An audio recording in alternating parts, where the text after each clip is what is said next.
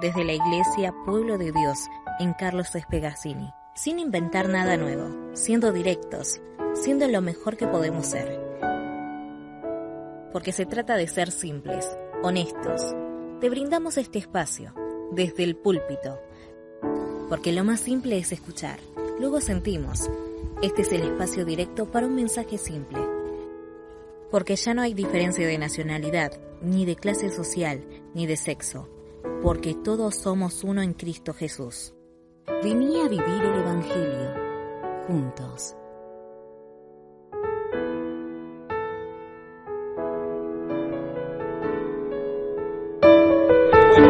Hoy le damos la bienvenida a Graciela y a Gustavo, eh, que hace rato que me estaban amenazando con venir.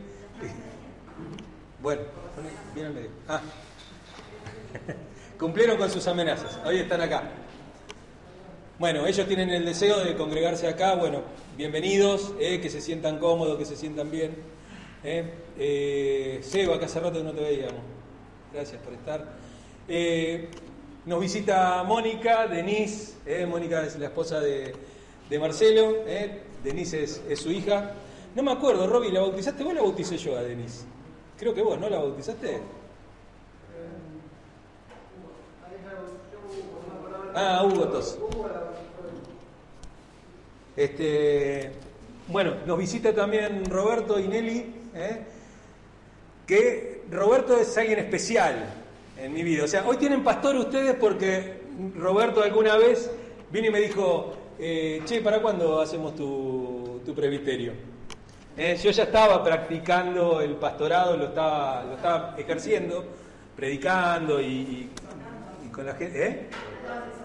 Claro, andaba exhortando gente y todo ese tipo de cosas que hace, que hace la gente que, quiere ser pastor. Y bueno, y Roberto fue el que me acompañó en ese camino y pastoreamos un par de años juntos, ¿no?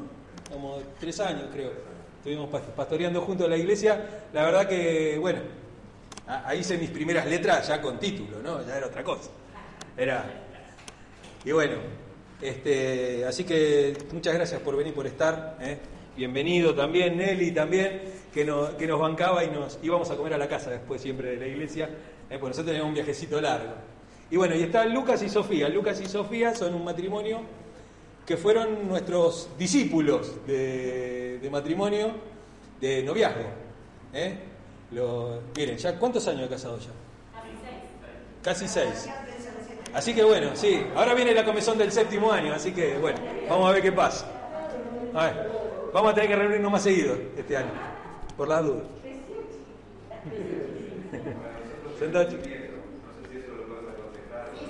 Estamos, estamos en eso. Pero cada vez que se los digo me vienen con un perro nuevo.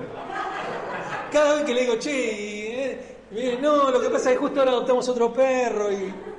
Bueno, se nos hace pesado, ¿viste? ¿Qué sé yo? No sé. Bueno. Bueno, amados, vamos a la palabra de Dios, vamos a... Siempre es un buen tiempo para hablar de la palabra de Dios. Siempre es un buen tiempo para que la palabra de Dios nos exhorte, para que la palabra de Dios nos dé vida, para que la palabra de Dios se meta en nuestra vida y nos, y nos ponga en sintonía con Dios. Y ustedes saben que estamos hablando de Nehemías capítulo 8, ¿eh? volvemos este, a ese mismo texto, pero hoy quiero hablarles dentro de esta serie que tiene que ver con la palabra de Dios, quiero que veamos eh, las características de un creyente que está comprometido con la palabra de Dios. Un creyente que se compromete con la palabra de Dios. No es solamente un creyente que la lee, no es solamente un creyente que anda con la Biblia abajo del brazo, no es un creyente solamente que sabe un par de versículos de memoria, no es solamente alguien que dice, eh, todo lo puedo Cristo que me fortalece, sino que es alguien que ha leído toda la palabra de Dios, lee todo el consejo de Dios y lo aplica en su vida y lo vive en su vida y eso se le hace carne y lo puede practicar constantemente. Entonces quiero que leamos Nehemías capítulo 8, verso 1. Dice así la palabra de Dios y se juntó todo el pueblo como un solo hombre en la plaza que está delante de la puerta de las aguas. Y dijeron a, y dijeron a Esdras, el escriba, que trajese el libro de la ley de Moisés la cual Jehová había dado a Israel. Yo les conté que este es el sueño de todo pastor, que la gente venga y diga, pastor, tráiganos el libro, predíquenos el libro. Y no, eh, siempre predica lo mismo. Bueno. y les contamos que este pasaje creo que es el pasaje clave a través del cual nosotros podemos ver un avivamiento genuino pero un avivamiento genuino, no esos avivamientos de que andamos estirando patas o haciendo alguna cosa media extraña, sino un avivamiento genuino. La gente se había arrepentido, la gente se había conmovido con la palabra de Dios y eso lo había, los hacía, dice que se habían puesto a llorar, se ponían a llorar por la palabra de Dios. ¿eh? Y sin embargo, los pastores, aquellos que le explicaban la palabra, que ponían, que le daban sentido a las palabras que escuchaban del libro de la ley, dice que le decían, no se pongan tristes, vayan, coman bien, alimentense, repartan con los que no tienen, ¿eh? porque este es el día que hizo el Señor. Este día es un día santo, es un día separado. Entonces, ahí vemos un, verdadero avivamiento. Y yo hoy, como quiero hablar acerca de los creyentes, quiero hablar nuevamente acerca de Esdras. Esdras es una persona, es, la persona que tenemos como modelo de alguien que realmente está comprometido con la palabra de Dios. No solamente porque está llamado, porque a veces tenemos esa cosa de la vocación. La vocación parece que fuera para los pastores nada más. Y la vocación es para todos, el llamado es para todos. El llamado es para cada persona y ese llamado es irrevocable. Si Dios te llama es irrevocable. Si Dios te llama, no te va a dejar nunca, nunca te va a dejar tranquilo hasta que hayas hecho lo que Él quiere que hagas. Podrán pasar meses, años, décadas, a lo mejor toda una vida. Y el hecho es que si vos no aceptás ese llamado, si vos no, no caminás en ese llamado, tu vida va a ser miserable. Tu vida va a ser una vida que no va a tener la plenitud que tiene de aquellos que hemos sido llamados por Dios. Y nuevamente, no es para pastores, es para cada uno de nosotros, es el llamado de Dios, es un llamado que no se extingue nunca. Nunca, vos podés hacer lo que quieras, podés rechazarlo, podés irte a vivir una vida loca, podés hacer lo que se te cante con tu vida, pero el llamado de Dios sigue firme y sigue atrás tuyo y no te va a dejar en paz. Y es mejor que más temprano que tarde te des cuenta que Dios te está llamando para que puedas vivir una vida plena, una vida en plenitud. Que no tiene que ver ni con una plenitud económica, no tiene que ver con una plenitud, ay, vamos a estar sanos toda la vida. No quiere decir una, una vida librada de problemas, sino que es una vida que merece la pena ser vivida, con gozo, con paz, con confianza, con esperanza, con esa esperanza como dijimos el, miércoles que estábamos hablando, el miércoles hablábamos acerca de la esperanza, es una, una esperanza que no avergüenza, porque la esperanza en la época de, Jesús era la esperanza de los griegos. Acuérdense que adentro de la, de, la caja de Pandora, de la, de la, alforja de Pandora, en verdad, eh, estaban todos los males del mundo. Y dice que lo último que había quedado abajo era la esperanza. Pero no nos olvidemos que ahí estaban todos los males del mundo. Entonces la esperanza es un mal del mundo. Es esa esperanza que el mundo nos da. Pero Pablo dice, yo tengo una esperanza que no avergüenza, porque yo sé en quién he creído. Y entonces, hablando del llamado, veamos la preparación que tuvo eh, Esdras. Vamos a leer Esdras capítulo 7 del verso 1 al 10. Nos vamos Capítulo 7 Durante el reinado de Artajerjes, rey de Persia, vivió un hombre llamado Esdras, hijo de Seraías, que era descendiente en línea directa de Azarías, Gilquías, Salún, Sadoc, Agitob, Amarías, Azarías, Merayot, Seraías, Uzi, Buquí, Abisúa, Pinés, Eleazar y Aarón que fue el primer sacerdote. Este Esdras llegó de Babilonia.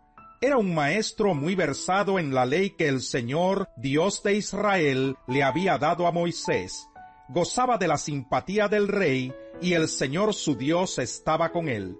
Con Esdras regresaron a Jerusalén algunos israelitas, entre los cuales había sacerdotes, levitas, cantores, porteros y servidores del templo. Esto sucedió en el séptimo año del reinado de Artajerjes. Así que Esdras llegó a Jerusalén en el mes quinto del séptimo año del reinado de Artajerjes. Había salido de Babilonia el día primero del mes primero, y llegó a Jerusalén el día primero del mes quinto, porque la mano bondadosa de Dios estaba con él.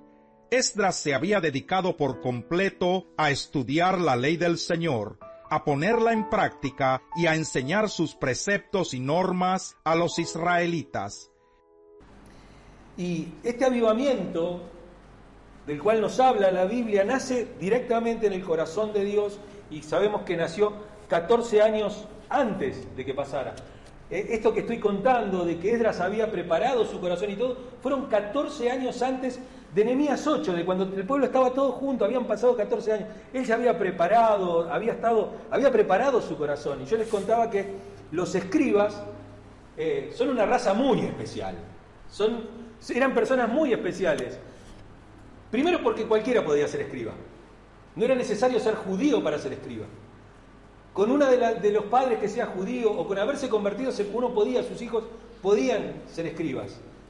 No, como los levitas o como los sacerdotes. Los sacerdotes, si no era de la tribu de Leví, podías tener mucha vocación, mucha vocación, pero no podías ser sacerdote. Pero en, cambio, en cambio los escribas empezaban a prepararse muy de chiquitos. Cuatro años, cinco años ya empezaban a leer, le, leían la Yemá, se la contaban, se la explicaban. Ya cuando tenían 12, 13 años, ya sabían todo el Pentateuco de memoria. Y seguían estudiando y cómo se podía aplicar y leían todas las aplicaciones que tenía la palabra de Dios. Y recién cuando cumplían 40 años podían eh, ejercer como escriba. Así que imagínense, imagínense lo que era, que la mayoría no llegaba, se morían antes porque una vida, la expectativa de vida era mucho menos que, que ahora. Pero Dios Fíjense cómo había llamado a Esdras y Esdras se había preparado, había preparado en su corazón. ¿Quién nos puede decir, quién puede decir qué es lo que va a pasar de acá a un año? Ya nomás viendo lo que pasó con la pandemia, no sabemos qué, qué puede pasar de acá a dos meses. Pero ¿quién nos puede decir qué va a pasar de acá a un año, a dos años, a diez años, a veinte años, a catorce años como le pasó a Esdras? Imagínense si a Esdras le, iban a decir, mira, empezá a prepararte ahora, porque dentro de 14 años se va a reunir todo el pueblo de Israel. Acuérdense que todo esto pasa en el, en el marco de que estaban todos deportados en Babilonia. ¿eh? Estaban todos en Babilonia cuando pasa esto, cuando Dios llama a Esdras y le dice, mira, tienes que prepararte. Y pasan 14 años y ¿Le habrá pasado por la mente a Esdras que iba a predicar delante de 40.000 personas? Que iba a predicar adelante de 40.000 personas, que iba a haber un verdadero avivamiento, estando en el medio de la nada, estando como esclavos, estando bajo el yugo de otra nación. Él se podía imaginar que iba a pasar esto, pero cuando llama a Dios, el llamado es fuerte, es irrevocable, es indeclinable, y es necesario que lo tomemos en cuenta. Y entonces dice, Esdras había preparado su corazón, había preparado su corazón. Y lo primero que tenemos que ver, que como creyentes tenemos que tener un corazón como el de Esdras, un corazón resuelto, un corazón que resuelve las cosas, un corazón que dice, yo voy a hacer esto y lo hace. No es un corazón que anda a medias, no es un corazón que dice, bueno, hoy tengo ganas, mañana no sé, a lo mejor pasado puede ser. Empieza y no termina, se queda por la mitad. El otro día me contaban de alguien que, que dice que fue al psicólogo porque tenía un problema. Dice, dejaba todas las cosas por la mitad. Dice, no, no termina nada, todo lo deja por la mitad. Fue dos sesiones y no fue más. Pero es verdad esto, ¿eh? Pero es auténtico. Es verdad, fue dos sesiones y no fue más. Ese es el problema, ¿no? Nuestra alma tiene esa cosa, nuestro corazón, nuestro ánimo tiene esa cosa de que, no, pero cuesta mucho y quién sabe si a lo mejor sirve, si no sirve. Empezás algo, terminalo. Empezás algo, terminalo. El término preparado acá, el que dice ha preparado su corazón, es muy fuerte, significa que está fuertemente comprometido, está comprometido hasta la médula, hasta lo más hondo de él. ¿eh? La raíz de la misma, de esta palabra es la misma, la misma raíz de, la que es utilizada para la, la, determinación de la creación de Dios. ¿eh? Cuando Dios crea, tiene la misma raíz de la palabra preparación. Dios prepara todas las cosas. Dios hace todas las cosas y la misma palabra se utiliza acá para decir que Esdras había estado preparado, eh, había preparado su corazón y él decidió que tenía que prepararse en el estudio de la palabra, en un estudio serio, en un estudio comprometido de la palabra de Dios y sin importar las circunstancias, sin importar las circunstancias. Las circunstancias pueden no cambiar y es muy probable que no cambien las circunstancias que vemos hoy, la, sociedad que vemos hoy. ¿Y para qué me voy a preparar en la palabra de Dios? La palabra de Dios dice cosas que son incompatibles con la sociedad de hoy. La palabra de Dios dice cosas que... ¿A dónde las vamos a aplicar estas cosas? ¿A dónde vamos a, practicar la santidad, la pureza, el amor por el prójimo? ¿A dónde lo vamos a poner? Si mientras Haití tiene, tiene el 2% de su población vacunada, Estados Unidos tira 40 millones de dosis porque se le vencen. Entonces, ahí el amor al prójimo, ¿a dónde lo metes? ¿A dónde metemos el amor al prójimo? ¿A dónde lo ponemos? ¿Qué es lo que podemos aportar a, a la sociedad? ¿Qué es lo que podemos aportar al mundo, a la humanidad? ¿Qué es lo que vamos a hacer como humanidad? Y la verdad que nunca fue un buen tiempo para, para donde la palabra de Dios encaje. Es muy difícil, nunca fue un tiempo. Ah, dice, no, porque estamos en los últimos tiempos, porque no sabe. Siempre fue así esto. Siempre fue así. Podemos hablar desde los primeros imperios hasta los últimos. Siempre fue así. Nunca fue un buen momento para predicar la palabra que digamos, sí, la verdad que ahora da para predicar, ¿eh? si ahora salimos, la rompemos todas. No, siempre fue flojo. Siempre fue, somos, como le digo siempre, somos el remanente. Siempre, la historia del pueblo de Dios es la historia del remanente. Siempre hay algo que queda, siempre hay... Es la historia del tocón, del tocón de Isaías, ¿no? Que sale, está todo cortado y todo, pero siempre hay una ramita. Yo les conté que tengo unos troncos así que los saqué de la planta, los dejé ahí al costado, pero no es que el tocón está en el piso, tiene raíz. Estos están en la nada, así, y brotaron. Brotaron. Y la palabra de Dios es así, brota, brota y trae nueva vida, trae nueva vida, revive, ¿Eh? De eso se trata el avivamiento, reavivar. Dice Deuteronomio 8.3, nos dice que la palabra de Dios es más importante que el aire mismo, que el alimento que comemos. ¿eh? Y lo segundo que podemos decir de Esdras es que él tenía una mente diligente. Una mente diligente. Toda, todo, toda vida espiritual comienza con crecer y empieza a florecer y empieza a, con un mismo alimento con un mismo abono, la palabra de Dios. La palabra de Dios nos hace, nos hace crecer. El pasaje nos muestra acá a Esdras inquiriendo en la palabra de Dios, metiendo la mano, escarbando, sacando más de la palabra de Dios. No la mira así superficialmente. No la mira, como dice Santiago, como aquel que se mira en un espejo y después se va y se olvida de cómo era.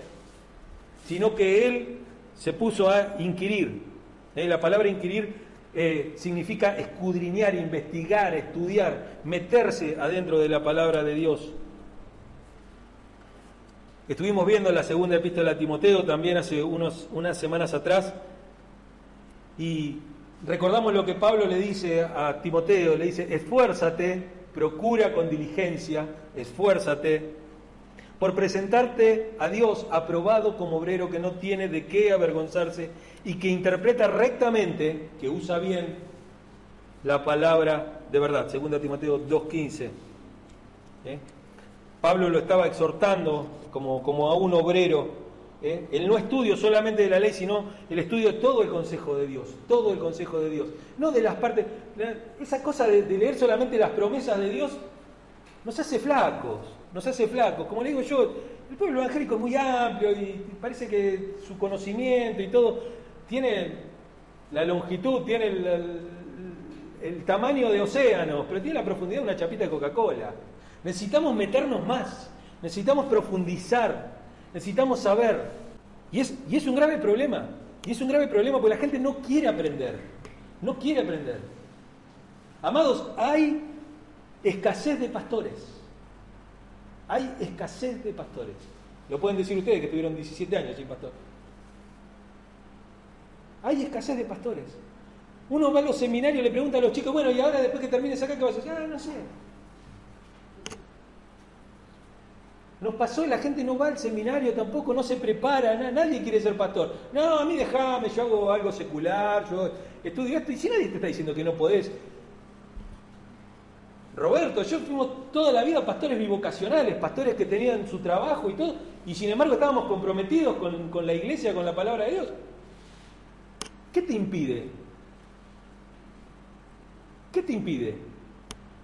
Pero yo creo que hay muchos llamados y son pocos los que realmente aceptan el llamado.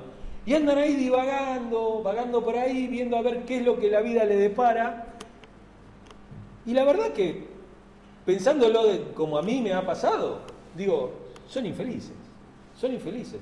No van a saber nunca lo que es la plenitud de hacer algo para lo que Dios te ha llamado, para lo que Dios te ha, que te ha convocado. Edras sí había comprendido la importancia del llamado y lo llevó al siguiente nivel. Lo tercero que tenía era la obediencia como meta. La obediencia como meta, yo acá le puse volitiva, pero de voluntad. ¿eh? Era su voluntad ¿eh? Eh, tener, ser obediente a Dios. Ser obediente a Dios. La palabra de Dios no solo resultó ser en, su vida un acto de diligencia intelectual, sino que Él la vivió, Él la vivió, se le hizo carne, Él la vivía todos los días. Y esto no podía ser algo forzado, tiene que ser de voluntad, no te puede obligar a que vos vivas una vida cristiana, una vida acorde a la palabra de Dios. Yo no te, no te puede obligar el pastor a hacerlo, no te puede obligar, no, tiene que ser de voluntad propia. Por eso digo, es una meta volitiva, es una meta de la voluntad. Yo decido que mi vida se va a guiar por la palabra de Dios. Y no solamente eso, sino que, fíjense que esa, frase, eh, donde habla de que él inquirió en la palabra de Dios, tiene tres, como tres, eh, tres metas, ¿no? Inquirir, cumplir y enseñar. ¿Eh? Hay que aprender a enseñar la palabra de Dios. Eh, con el mismo método que Esdras aprendió, eh, se podría poner hoy como el método constructivista, ¿no? El de construir, construir sobre saberes previos, sobre armar este.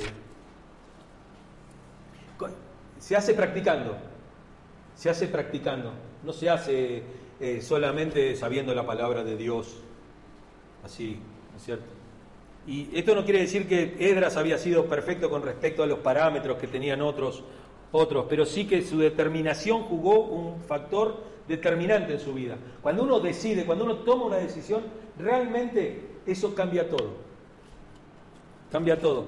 Lo cuarto, testimonio personal de Esdras. ¿eh? La vida de Esdras reflejaba aquello que había aprendido por medio de la ley. La palabra se le había encarnado en la vida. Había inquirido y la practicaba. Inquiría y practicaba. Las dos cosas. El crecimiento intelectual fue de la mano del crecimiento espiritual y eso trae obediencia en la palabra de Dios.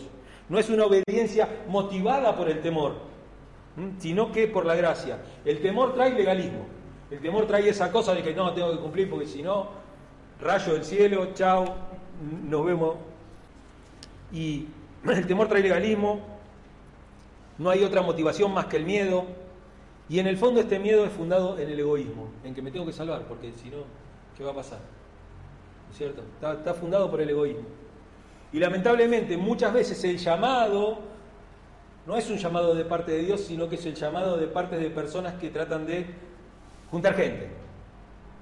Entonces el llamado es, vení que Dios te va a dar todo lo que vos necesitas, vas a ser feliz, vas a ser sano, vas a tener todas las cosas. O sea, acepta a Cristo y nos vemos en Disney. Es eso, básicamente. Es eso. No te dicen, no, mirá, la vida es trabajosa, la vida es así, es...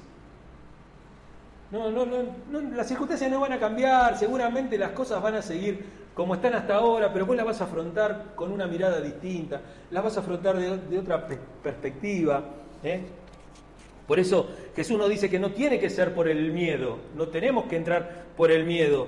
Él nos dice en Lucas 9:24, quien quiera salvar su vida la perderá y quien la pierda por su causa, por amor de Cristo, la salvará. ¿Eh? Cristo habla con claridad de este, del reconocimiento del señorío de Él que demanda acción. ¿eh? Mateo 7:21. ¿Eh? No todo el que me dice Señor, Señor entrará Lucas 6:46, ¿por qué me llaman Señor, Señor? Y no hacen lo que yo les digo. Y es muy interesante el tema de, esto de que demanda esfuerzo, se esforzó, él se esforzó para inquirir en la palabra de Dios. Y esta misma palabra, esta misma palabra que habla del esfuerzo que él hizo para inquirir en la palabra de Dios, se utiliza en un montón de lados del Antiguo Testamento. Por ejemplo, cuando Noé tuvo que construir el arca. Dice, construyó el arca y ahí vuelve a poner esa palabra que significa esfuerzo, con mucho esfuerzo. La misma palabra que utilizó para Jacob cuando tuvo que construir su casa. Él construyó su casa con esfuerzo también, preparó como, así como Edra se preparó para la palabra de Dios, Jacob preparó su casa también, construyó su casa. También en Éxodo 37.1, donde dice, Besalel hizo el arca de madera, el arca de la alianza, también con ese esfuerzo, con ese esfuerzo. En, Esdras no vemos una, cosa pasiva al acercarse a Dios, una cosa de que, bueno, voy a acercarme a Dios para que Dios haga conmigo alguna cosa, sino que es activa. ¿eh? eh todo lo contrario, hay una actitud dinámica en la, búsqueda de, en la búsqueda de Dios, ¿no es cierto? Uno siempre debe buscar a Dios, busca a Dios. Hay una máxima budista que dice, si algún día encuentras al Buda, mátalo, ese no es el Buda. Si alguna vez alguien puede definir a Dios, puede decir, Dios es esto, ese no es Dios. Porque el camino del cristiano es un camino de búsqueda constante. Yo no tengo ni idea cómo va a ser el fin de los tiempos, no tengo ni idea cómo será el cielo, no tengo la más pálida idea. Pero muchos dicen, ah, bueno, pero cuando llegue al cielo yo voy a saber todo. Yo creo que no. Yo creo que Dios es tan inabarcable, es tan grande, es tan inmenso, que todos los días, si hay días, que todo el tiempo, si hay tiempo, uno va a estar asombrándose de lo que Dios es. Porque Dios es eterno, inmenso, hermoso, es amor, es fuego, es, tantas cosas Dios. Entonces, ninguno de nosotros puede decir, no, lo que pasa es que Dios es así, así, así, así, así, y, y hacer un dogma de todo eso. Es imposible. Si algún pastor te dice, Dios es así, mátalo, porque es... Pero el significado más profundo del, pasaje, yo quiero que leamos, para terminar ya esto, ¿eh? ya terminamos con esto. Eh, Primera Tesalonicenses, capítulo 5, versos 23 y 24. Dice, y el mismo Dios de paz os santifique por completo y todo vuestro ser, espíritu, alma y cuerpo sea guardado irreprensible para la venida de nuestro Señor Jesucristo. El sentido más profundo de esto, hay un libro muy lindo, un libro chiquitito, este, fácil de leer, todo que se llama Santificados por completo, de Albert Simpson, el, fundador de la, de la, mm, Alianza Cristiana y Misionera. ¿eh? Eh, se llama Santificados por completo y habla de este pasaje. ¿eh? Y él dice en una parte de ese libro, dice, pero el significado más profundo del pasaje es que la santificación es la obra que Dios mismo hace la traducción literal de esta frase sería, el mismísimo Dios de paz os santifique por completo. Expresa de la manera más enfática posible su propia personalidad como el autor de nuestra santificación. ¿Eh? Es un acto, en el acto de fe, Él trabaja, trabaja en cada una de nuestras vidas. Pero nosotros no nos podemos quedar quietos, nosotros tenemos que trabajar también, tenemos que caminar en el llamado así como lo hizo, lo hizo eh, Esdras. ¿eh? Todos hemos sido llamados a predicar, todos hemos sido llamados a llevar el mensaje, todos hemos sido llamados a transmitir esta verdad del Evangelio, todos hemos sido llamados, como dice nuestro, nuestro lema de la iglesia, ¿no? Viviendo el Evangelio juntos. Todos estamos, nadie vive el Evangelio en solitario, nadie se puede hacer el tonto, nadie puede mirar hacia otro lado, todos tenemos que comprometernos en llevar este Evangelio, pero nosotros necesitamos aprender, necesitamos saber qué es lo que estamos hablando, porque si no, vamos a hacer como les digo yo, ¿no? Y Dios es así, de esta manera, y ponemos a explicar cosas que no sabemos. Pero cuando Dios vive en tu vida, cuando vos vivís el Evangelio, cuando vos vivís la palabra de Dios, no necesitas abrir la boca para predicar. Tu vida predica la palabra. A tiempo y fuera de tiempo, todo el tiempo. ¿eh? Hacer la voluntad de Dios nos posiciona en una posición privilegiada y nos va a pasar como a Esdras que dice, y la mano bondadosa del Señor estaba sobre él. Creo que es un buen motivo para, para vivir una vida cristiana que la buena mano de Dios, la mano bondadosa, la mano cuidadora, la, mano, la mano protectora de Dios, el brazo fuerte de Dios, ¿eh? esté con nosotros. Y nos va a pasar como a Esdras. ¿eh? El rey Artajerjes le había dado permiso, le había dado todo, porque la buena mano de Dios estaba con él. Todo es a causa de la buena mano de Dios. Amén. Vamos orar.